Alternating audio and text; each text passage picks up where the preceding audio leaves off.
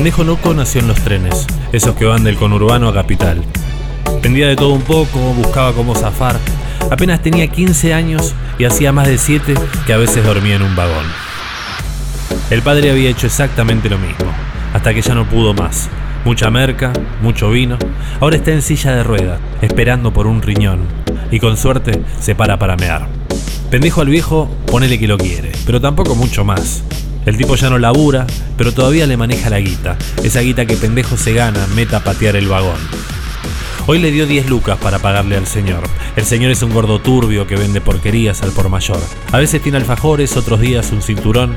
Te va dando las cosas y después le tenés que pagar.